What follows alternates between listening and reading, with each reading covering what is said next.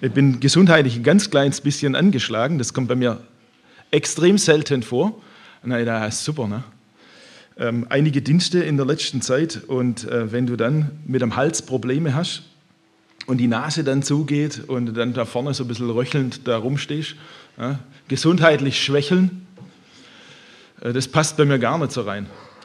Und dann, das war schon das eine, das geht seit letzten Sonntag. Und dann das andere war, ich bin dann am Dienstag, da hatten wir einen freien Tag und dann war ich mit meiner Frau unterwegs und ähm, dann hat sie gesagt, so jetzt fahren wir zum Optiker. Ja, ich bin jetzt schon 15 Jahre, oder na, 50 war das ja, genau. Und da lassen die Augen nach. Ne? Und äh, jetzt muss ich, und deswegen habe ich auch so ein elektronisches Teil da heute bei. Äh, du hast ja gedacht, das sei modern, ne? das hat andere Gründe. Äh, denn da ist der Kontrast besser. Da hast du hinten was Beleuchtetes und dann vorne gibt es eine schwarze Schrift und, und dann kann ich das tatsächlich nur lesen, weil ich war jetzt zwar beim Optiker, aber ich habe noch keine Brille, die braucht noch ein paar Tage. Ja, die schleifen da alles Mögliche. Und von wegen und so, ne? nicht schwächeln. Jetzt weiß ich nicht genau, wo Sie so mal überlegen, wo geht es bei mir los? Ne? Oder wo habe ich schon ständig Druck? Es wurde vorhin beim Anspiel dieses Thema Fußball erwähnt. Äh, der war da ganz gut unterwegs. Ne? Beim Fußball kann man ja trainieren, aber äh, das tut der VfB auch. Seit Jahren.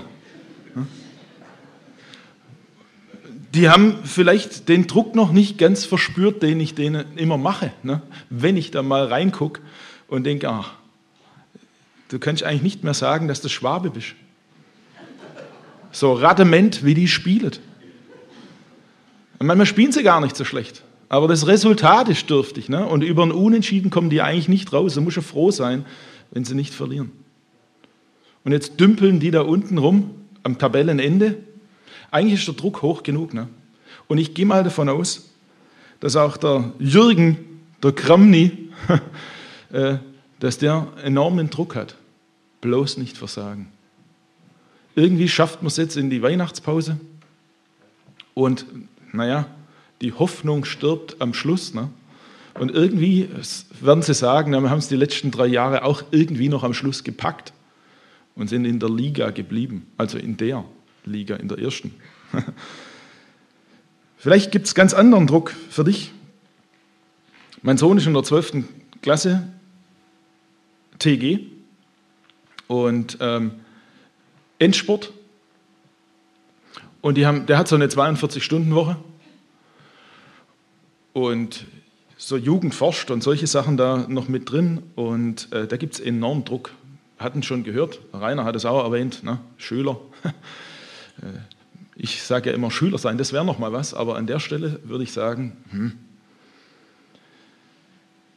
die haben enorm hohe Ansprüche dort, die Lehrer. Diese Frau Dr. Becher, ne? wenn ich das schon, wenn ich das schon höre. Ne?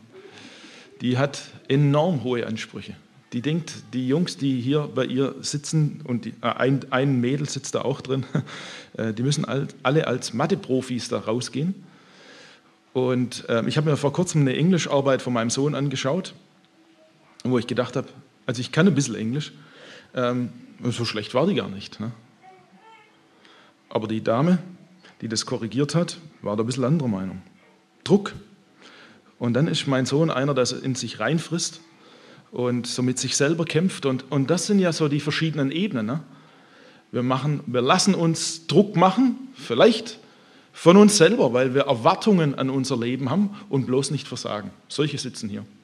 Wir haben extrem hohe Erwartungen an, an sich selber. Es kann ja unterschiedlich sein, beruflich oder gesundheitlich oder körperlich. Ne? Das sind die Leute, die dann in jedem Zimmer ein paar Spiegel haben. Es gibt aber auch einen Druck von der anderen Seite her. Da gibt es die Leute um mich herum. Und zunächst würde man sagen, na, das haben die Teenies mit ihren Freunden. Und die stehen da enorm unter Druck, ähm, irgendwo reinzupassen, dass sie ankommen und gefragt sind und mit in der Gruppe dabei sind. Aber auch wir Erwachsene, ne? haben irgendwo diesen Druck und sagen uns, oh, bloß nicht schwächeln. Ne? Und dann muss man sich vielleicht irgendwas leisten, was die anderen sich eben auch leisten können und sich in irgendeiner Art und Weise geben, wie die anderen sich eben auch geben, damit man da reinpasst in dieses Schema. Denn wer möchte schon gerne aus dem Rahmen fallen? Und dann gibt es vielleicht sogar noch den Druck, wo du sagst als Christ, naja, und dann hat Gott solche Ziele für mein Leben. Bloß nicht schwächeln. Sich engagieren in der Gemeinde, in der Familie, in der Nachbarschaft und dann täglich Bibel lesen und beten und eben nicht bloß so eine Losung geschwind mal rein und dann raus. Und auch da haben wir doch manchmal den Eindruck, ne, wie soll man dem Druck denn standhalten? Wir wollen uns eine Person anschauen heute Morgen, die kommt aus dem Kompetenzteam Jesu, also so ein Profi. Kompetenzteam, das kennen wir. Das hat zum Beispiel unsere Bundeskanzlerin, wenn es um irgendein Thema geht. Da holt man sich dann die Experten. Das hat Jesus auch gemacht. Er hat sich so ein Kompetenzteam gesucht, seine Jünger. Was waren denn das für Burschen? Einen davon möchte ich anschauen. Und ob das wirklich so ein kompetenter Mensch war, so wie wir uns das immer vorstellen. Ist der berühmteste vielleicht sogar von diesen Jüngern. Also wenn der nicht wäre, dann der Petrus. Aus dem Kompetenzteam. Aber wenn wir den anschauen, der hat enorme Schwächen gehabt. Also ich hätte ihn schon nicht in mein Kompetenzteam geholt. Denn äh, überleg dir mal, wenn es darum geht, die Welt zu retten, ja, wen würdest du dann holen? So ein Fischer? Einen, der auf dem See Genezareth noch ein bisschen mit dem Ruder umgehen kann, Netze rauswerfen, hoffen, dass sie nicht abreißen und dann wieder die Dinger rausziehen, äh, der außer blub blub keine andere Fremdsprache kennt. Ähm, so einen würdest du dir holen? Keine richtige Bildung, keine besonderen Fähigkeiten. Und dann das, was er vielleicht bei seinem Papa abgeschaut hat, die Fischerei. Äh, dann auch noch einer, der in seinem Beruf dann auch noch versagt. Also das könnt ihr nachlesen. Steht auch im Lukas-Evangelium, dort im Kapitel 5. Da kommt Jesus an den See ne? und da stehen die Jungs und der Petrus war einer davon und die putzen Netze. Das ist noch nicht außergewöhnlich, ne? das muss man halt machen. Aber äh, das Resultat der nächtlichen Aktion die ist katastrophal. Da sagt im Vers 5 der Petrus, wir haben die ganze Nacht gearbeitet, das ist ja löblich, ne? und das Resultat, und wir haben nichts gefangen.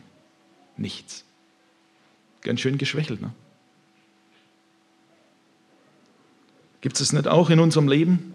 Da haben wir uns extrem investiert, so beruflich vielleicht auch. Und unterm Strich kommt herzlich wenig raus. Manchmal denke ich das an jedem Wochenende bei uns im Haus. Für meine Mannschaft, die dort putzt und Dinge aufräumt und Sachen schön hinstellt, ne? und dann kommt die Gruppe. Du, eine Viertelstunde später manchmal hast du den Eindruck, das war alles für die Katz. Alles. Das sind richtig nette Leute. Ne? Und ich habe es mit dem Rainer vorher gesprochen. Wir hatten in, in diesem Herbst bis letztes Wochenende Megagruppen für unsere Verhältnisse. Ne? So zwischen 160 und 200 Personen. Und wir wissen gar nicht, wie die alle reinpassen. Also maximal habe ich 166 Betten. Äh, und dann haben wir halt noch ja, Matratzenlager ne? und so. Und jetzt lass du mal 200 Leute durch dein Haus gehen. Die müssen noch nicht mal irgendwie äh, blöd drauf sein. Aber jeder bringt drei Sandkörnchen ne? und irgendwo fällt vom Tempo irgendwas auf den Boden. Jetzt lass du mal das mal 200 sein. Es schaut aus furchtbar. Und wenn du dann am Montag oder sonntags müssen wir dann schon anfangen, damit montags die nächste Gruppe kommen kann. Und wenn man dann an dem Sonntag, Spätnachmittag, wenn alle Leute draußen sind, denkt, so jetzt können wir dann loslegen und dann läufst du das erste Mal durchs Haus und du denkst, oh nein, wie soll denn das funktionieren? Tütenweise trägst du da den Müll raus. Tütenweise. Wir haben so eine große schwarze Tonne. Da stehen dann an so einem Wochenende fünf bis sechs große schwarze Müllsäcke noch nebendran. So schaut es aus. Und du denkst, was soll das? Es scheint irgendwie dir zwischen den Fingern zu gleiten und du denkst, oh, schon wieder geschwächelt und was bringt das alles hier? Und dann gibt es die geistliche Ebene. Die gab es beim Petrus auch. Ne? Da waren die Jünger auf dem See im Boot. Naja, das kannten sie ja. Jesus war nicht an Bord. Und dann kämpfen sie mit einem Unwetter und da kommt da noch ein bisschen Panik auf, weil irgendwie hat einer, sieht da jemand was? Drogen genommen? Nee, nee, nee, da kommt tatsächlich einer auf dem Wasser. Ein Geist. Und als dieser angebliche Geist näher kommt, dann entpuppt sich das als, das müsste doch Jesus sein. Ne? Und dann kommt der Petrus auf diese geniale Idee, wenn es der wirklich ist, dann soll der mich zu sich rufen. Ne? Und dann macht er, der macht er diese Aktion. Die ist ja einmalig, ne? einmalig in der Weltgeschichte. Und der Petrus, der geht im größten Glauben, verlässt er seine letzte Sicherheit. Und das machen wir manchmal ja auch, geistlich. Und äh, da lehnen wir uns wirklich weit aus dem Fenster und erleben, dass Glaube funktioniert. Der Petrus auch. Der steigt aus aus seinem Boot, der kann auf dem Wasser gehen. Und er geht auf Jesus zu. Und das kennen wir vielleicht von irgendwelchen Gottesdiensten oder Freizeiten. Vielleicht habt ihr alles auf eine Karte gesetzt, geistlich, und gesagt, Herr, wenn das wirklich dein Wille ist, ich kann das zwar noch nicht ganz nachvollziehen, aber dann machen wir das. Das gab es in meinem Leben zwei, drei Stellen, wo man wirklich genau so gehandelt hat und dann erlebt, Glaube trägt tatsächlich. Das funktioniert. Und dann hatte man dieses Highlight und dann schwächelt man geistlich. Der Petrus hat es getan auf jeden Fall. Dir würde das ja nie passieren. Ne? Wenn du mal so richtig was Tolles erlebt hast mit Gott, dann bist du jetzt noch, ne? man kann dich kaum auf dem Stuhl halten. So bist du heute unterwegs.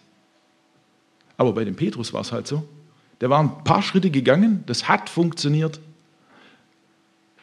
Und dann schaut er auf die Probleme, also den Wind und die Wellen und denkt, eigentlich kann doch das nicht funktionieren hier, ne? und beginnt zu sinken. Und wenn Jesus ihn nicht beim Schlawittchen gepackt hätte, wäre er ertrunken. Kennen wir das?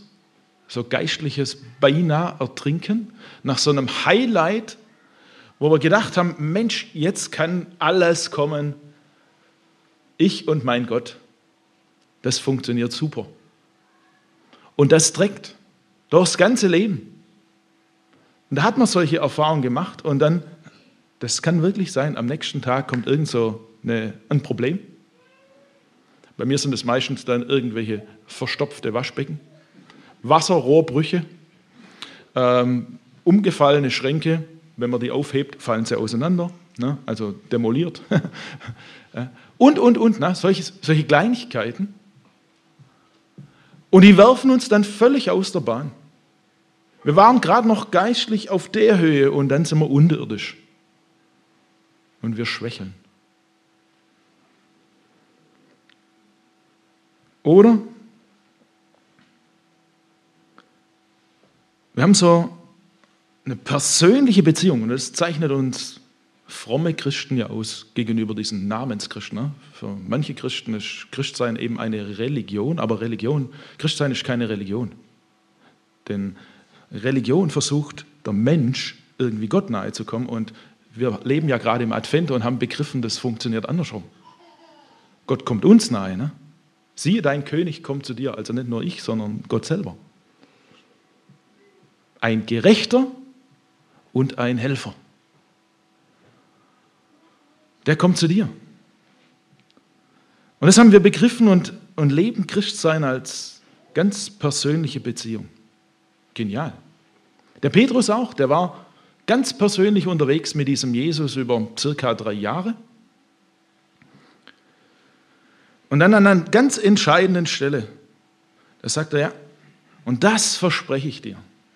Und was hast du nicht Gott alles schon versprochen? Was verspricht der Petrus? Der sagt da in Matthäus 8, äh 26, und wenn ich mit dir sterben müsste, will ich dich nicht verleugnen. Also da, die können mir alles tun, ne? aber das werde ich nicht machen. Welchen Deal bist denn du mit Gott schon eingegangen? Hast gesagt, das werde ich auf jeden Fall für dich tun oder das wird mir auf keinen Fall passieren.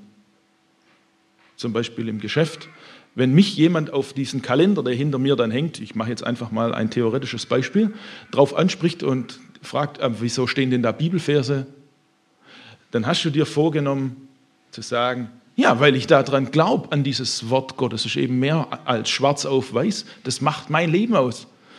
Und du hast das x-mal formuliert in deinem Kopf, vielleicht sogar schriftlich. Und eines Tages fragt dich jemand und du sagst, oh, den habe ich halt geschenkt gekriegt. Und du bist eingeknickt, du hast geschwächelt und du hast eigentlich deinen Herrn verleugnet. So schaut es aus.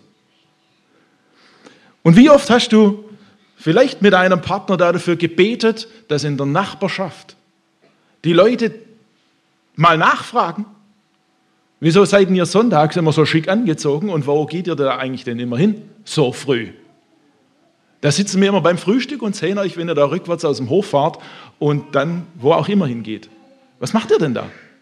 Und du hast dir schon überlegt, wenn du mal angesprochen wirst, und ihr kennt diese Geschichte vielleicht. Ja, und was hast du dann gesagt? Ja, dann machen wir einen Familieausflug. Da treffen wir uns manchmal da mit anderen, die auch so schick angezogen sind. Ja, da gibt es da einen Parkplatz beim Haus. Der, ist groß genug, da passen die alle hin. Ne? Keine Ahnung, was ihr dann manchmal dahin. Ja?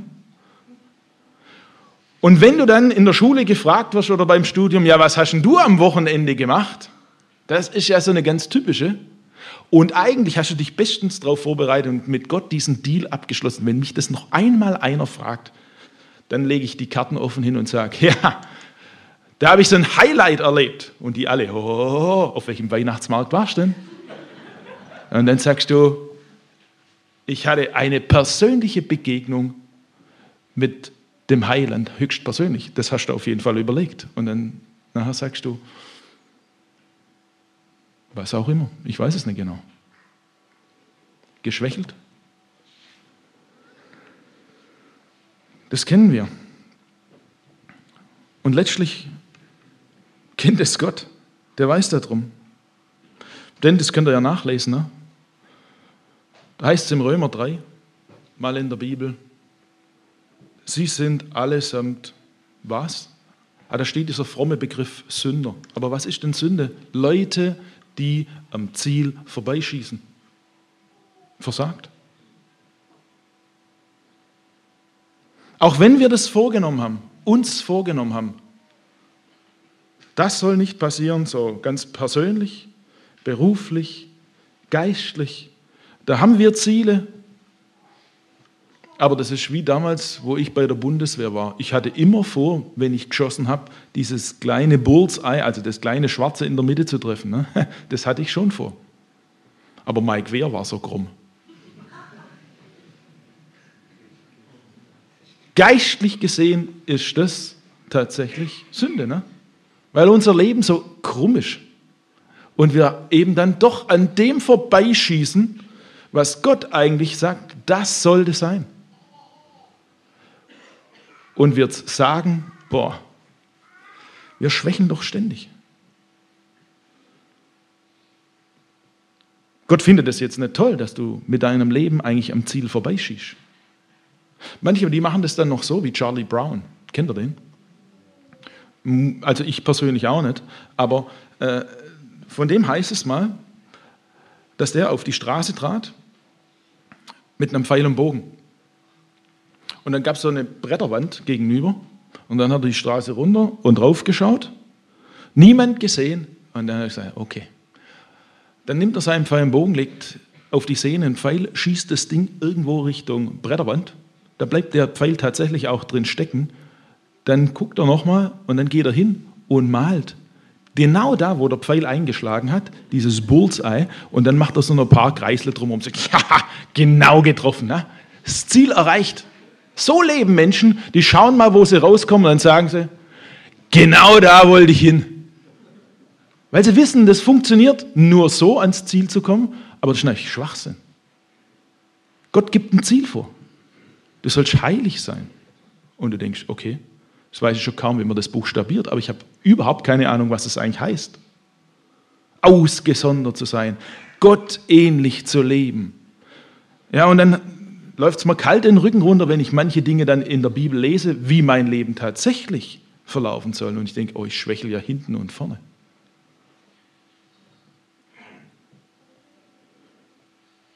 Wir sind allesamt am Ziel vorbeischießen. Und Gott weiß das. Gott weiß das.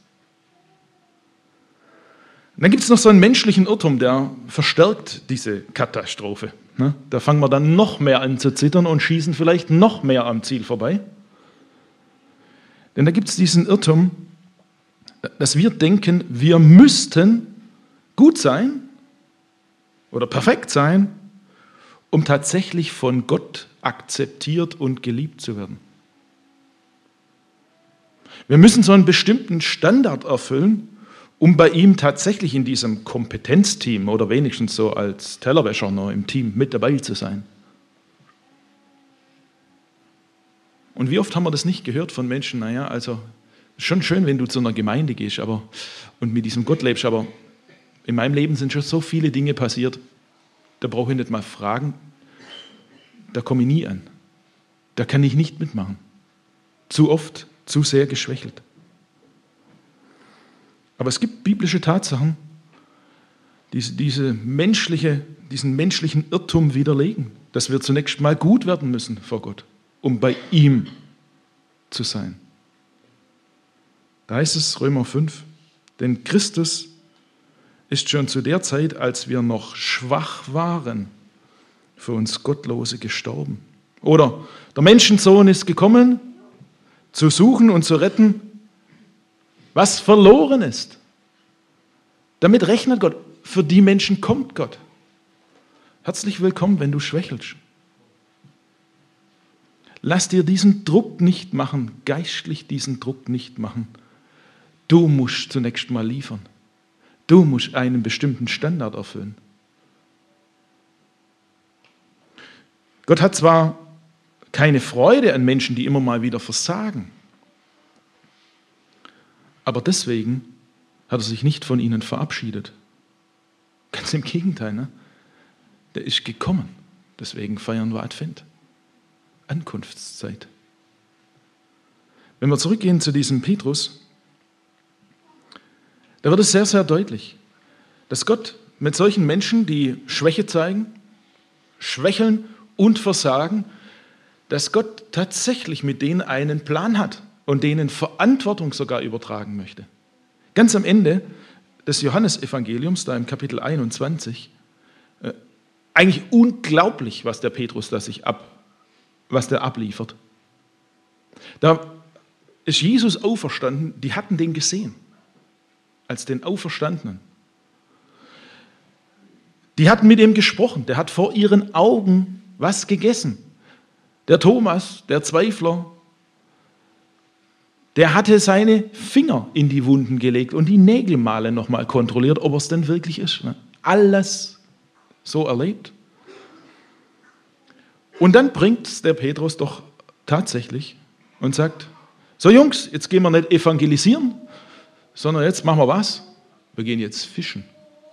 Wir machen das, wo Jesus gesagt hat, das, damit ist ein für alle Mal Schluss. Ihr werdet jetzt Menschenfischer sein, nicht mehr Fische fischen.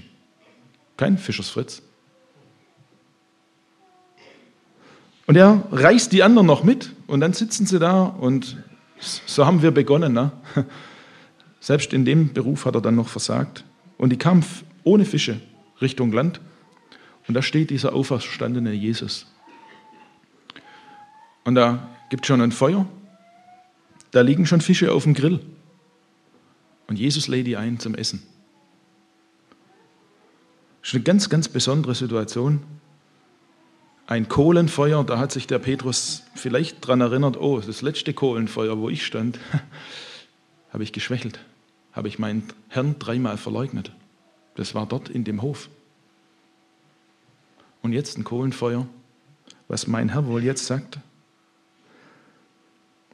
Als sie nun das Mahl gehalten hatten, so heißt es an der Stelle, spricht Jesus zu Simon Petrus. Schon das erstaunt mich, dass Jesus überhaupt mit diesem Simon spricht. Aber das macht mir Mut. Denn wie oft schwächle ich in meinem geistlichen Leben und denke, Mensch, Gott hätte jedes Recht, das hätte er auch, und könnte mich abschreiben, so wie den Petrus. Aber das hat er beim Petrus nicht gemacht und das wird er auch bei dir nicht tun. Der spricht mit diesem Simon Petrus und was sagt er? Sohn des Johannes, hast du mich lieber, als mich diese haben? Er spricht zu ihm, ja, Herr. Du weißt, dass ich dich lieb habe. Spricht Jesus zu ihm, weide meine Lämmer. Und das macht er dreimal. Dreimal eine Frage und dreimal einen Auftrag. Hast du mich lieb? Und weide meine Lämmer, also sei Hirte. Bist du überrascht, wie Jesus mit solchen schwächelnden Leuten umgeht? Wie Gott mit Versagern umgeht? Kläglich versagt an dieser Stelle. Es wird sehr deutlich in dieser letzten Geschichte und letztlich auch in einem Vers, den ich euch noch lesen möchte, was bei Gott entscheidend ist. Es gibt tatsächlich ein Versagen im Sinne Gottes. Das finden wir im 2. Korinther, Kapitel 13, Vers 5. Da heißt es, ihr müsst ja doch an euch selbst erkennen können, ob Jesus Christus, ob Jesus Christus noch in eurer Mitte ist. Wenn er es nicht ist, dann habt ihr versagt. Es gibt also ein Versagen und es wird gleichgesetzt hier mit, wenn ihr Jesus Christus nicht mehr in eurer Mitte habt, dann habt ihr versagt. Ja, ist ja auch klar. Wenn Jesus der Weinstock ist und wir die Reben und, und, und wenn wir dies, nicht mehr an diesem Jesus dranhängen, dass wir dann versagt haben, dann sind wir vertrocknet. Oder wenn Jesus sagt, ich bin der Weg, die Wahrheit und das Leben, und wenn wir uns da davon trennen und das nicht mehr in der Mitte haben, dann brauchen wir uns nicht wundern, wenn wir bloß noch so ein Pseudo-Leben leben und bloß noch auf Irrwegen unterwegs sind und bloß noch Halbwahrheiten oder als Scheinheilige unterwegs sind. Das braucht niemand zu wundern. Und davon gibt es genügend. Dann haben wir versagt als Christen. Und deswegen was ist denn entscheidend bei Gott? Nicht, wenn du keine Fische fängst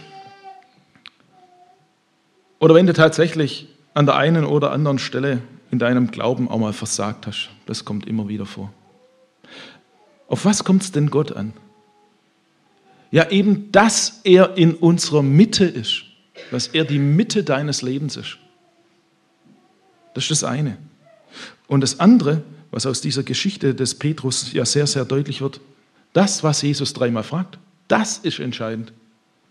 Hast du mich lieb? Und wenn du verheiratet bist oder in einer Beziehung stehst, du, da kann alles Mögliche schieflaufen. Alles, da kannst du viele Fehler machen. Aber wenn diese Frage im Raum steht, und wenn du das so beantworten kannst, ja, ich liebe dich von ganzem Herzen, deiner Frau, deinem Mann gegenüber, das ist eine Basis. Ne? Und das ist die Basis, die Gott geschaffen hat.